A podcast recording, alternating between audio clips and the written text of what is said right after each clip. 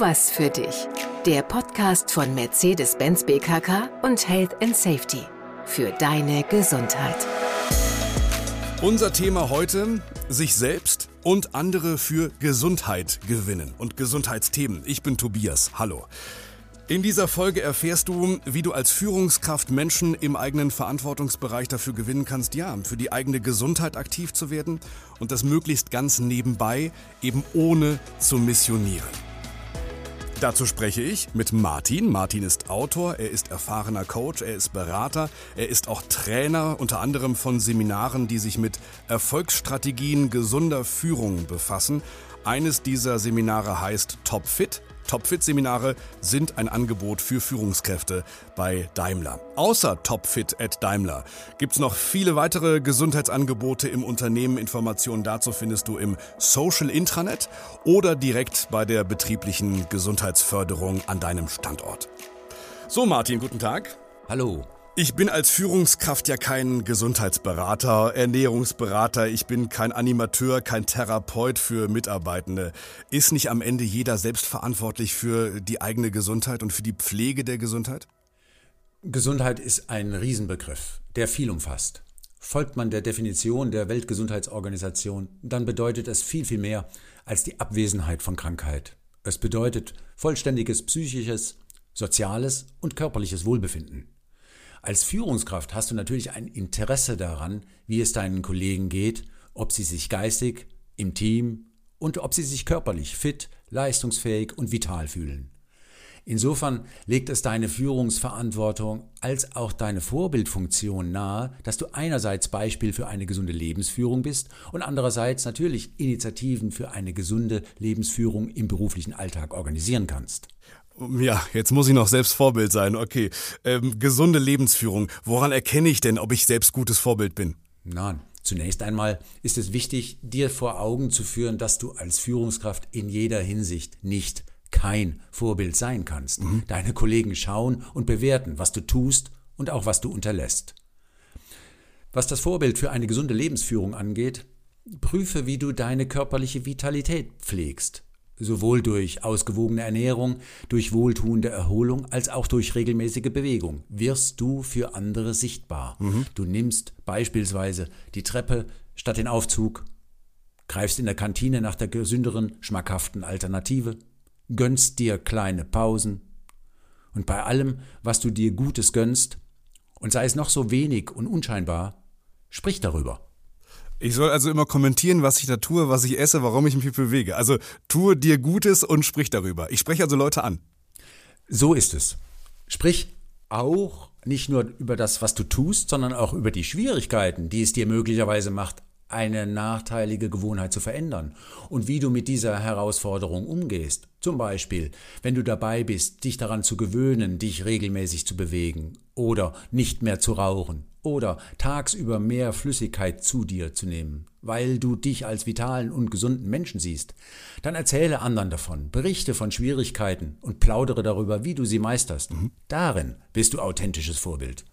Okay, verstehe. Also Authentizität ist wichtig, wenn du, wenn du ernst genommen werden willst, wenn du werben möchtest, auch für diese neuen äh, Veränderungen. Du hast gerade erwähnt, Martin, äh, dass Führungskräfte Initiativen für eine gesunde Lebensführung im beruflichen Alltag organisieren können. Initiativen organisieren für Gesundheit. Wie kann das genau gehen?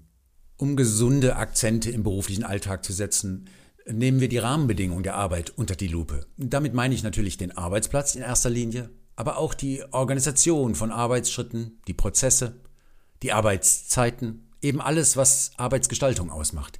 Hier können wir als Führungskräfte gemeinsam mit unseren Mitarbeitenden initiativ werden und gesunde Akzente setzen. Ich muss auch erstmal verstehen, dass es nicht nur dieses klassische äh, berufliche Alltagsgeschäft gibt, sondern dass die Gesundheit ja praktisch mit dazugehört. Zu dem, zum Alltagsgeschäft. Wie zum Beispiel, also was kann man machen? Ich kenne Führungskräfte, die mit ihren Mitarbeitenden Entspannungsräume eingerichtet haben. Mit Raum meine ich sowohl einen echten Raum, der zur Erholung dient und entsprechend eingerichtet ist, als auch einen zeitlichen Raum, zum Beispiel die Mittagszeit, in dem keine Besprechungen stattfinden und Bürotüren geschlossen bleiben. Andere Führungskräfte, die strikt darauf achten, dass sie weder am Wochenende noch zu einer bestimmten Uhrzeit am Abend E-Mails versenden oder sonst irgendwie in Kontakt treten. Mhm. Sie respektieren sowohl die eigene Erholungszeit als auch die Erholungszeit der anderen. Ich kenne wiederum andere Führungskräfte, die regelmäßig mittags zu einem kleinen Spaziergang einladen oder die Laufgruppen einrichten oder interessante Angebote der betrieblichen Gesundheitsförderung bewerben und auch selbst nutzen. Ich kenne andere Führungskräfte wiederum, die Experten einladen, damit Kollegen und Kolleginnen am Arbeitsplatz lernen, wie sie für einen angemessenen Bewegungsausgleich bei einseitiger körperlicher Belastung sorgen können, sowohl im gewerblichen Bereich als auch in der Verwaltung. Mhm. Und schließlich kenne ich Führungskräfte, die regelmäßig gemeinsam mit ihren Mitarbeitenden Aktionen und Maßnahmen organisieren, die über die Dinge, die der Gesetzgeber verlangt, hinausreichen und die ein Angebot zum Mitmachen darstellen. Immer freiwillig, nie als Verpflichtung. Die Entscheidung mitzumachen muss bei jedem Einzelnen liegen. Du begleitest solche ähm, Verfahren ja länger. Äh, kannst du erkennen, dass es funktioniert? Definitiv. Erfolgsfaktoren gibt es, die man beachten kann. Erstens, als Führungskraft machst du mit. Du bist Teil dieser Initiative und gleichzeitig ihr Profiteur. Mhm.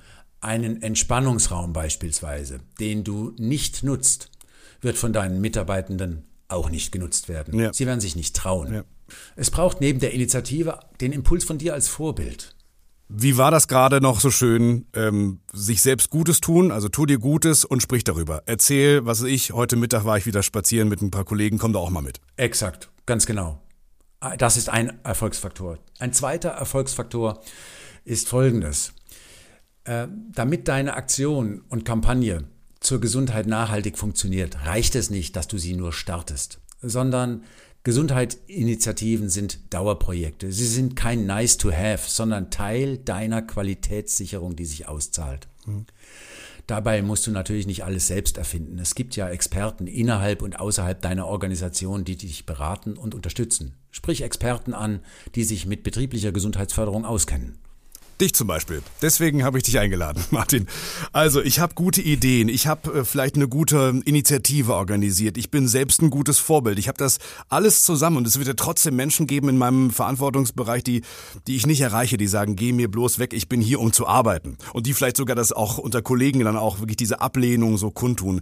Hast du Empfehlungen für mich, um diese Menschen dann doch vielleicht noch dafür zu gewinnen, was zu tun für die eigene Gesundheit? Das ist ja doch ein sehr persönliches Thema. Also eins vorab, jeder ist natürlich für seine Gesundheitspflege selbst verantwortlich. Das gilt es in jedem Fall zu respektieren. Okay. Gleichzeitig ist es auch die Pflicht eines Mitarbeitenden, für den Erhalt seiner Leistungsfähigkeit zu sorgen. Daher ist es für dich als Führungskraft nicht nur in Ordnung, sondern ein Muss, deine Sorge zum Ausdruck zu bringen, wenn es dafür entsprechenden Anlass gibt. Uh, das stelle ich mir schwierig vor. Also das dann auch anzusprechen. Was wären denn angemessene Anlässe zur Sorge? Du beobachtest jemanden beim langen, ununterbrochenen Sitzen am Schreibtisch. Du siehst die Überstunden. Du erkennst extremes Übergewicht. Zigarettenkonsum. Ja. Oder die mit Gummibärchen gefüllte Dose auf dem Schreibtisch mit, dem, mit der Aufschrift Frustkiller und so weiter. Ja, Gott, also Gott, ja. meine, meine Empfehlung, sprich es an. Damit machst du klar, du siehst es, du machst dir Sorgen und du würdigst, dass es die persönliche Entscheidung deines Gesprächspartners oder deiner Gesprächspartnerin ist. Und schließlich du regst an, darüber nachzudenken, dass Gesundheit eben nicht selbstverständlich ist und jeder dafür, und zwar unmittelbar, aktiv werden kann. Mhm.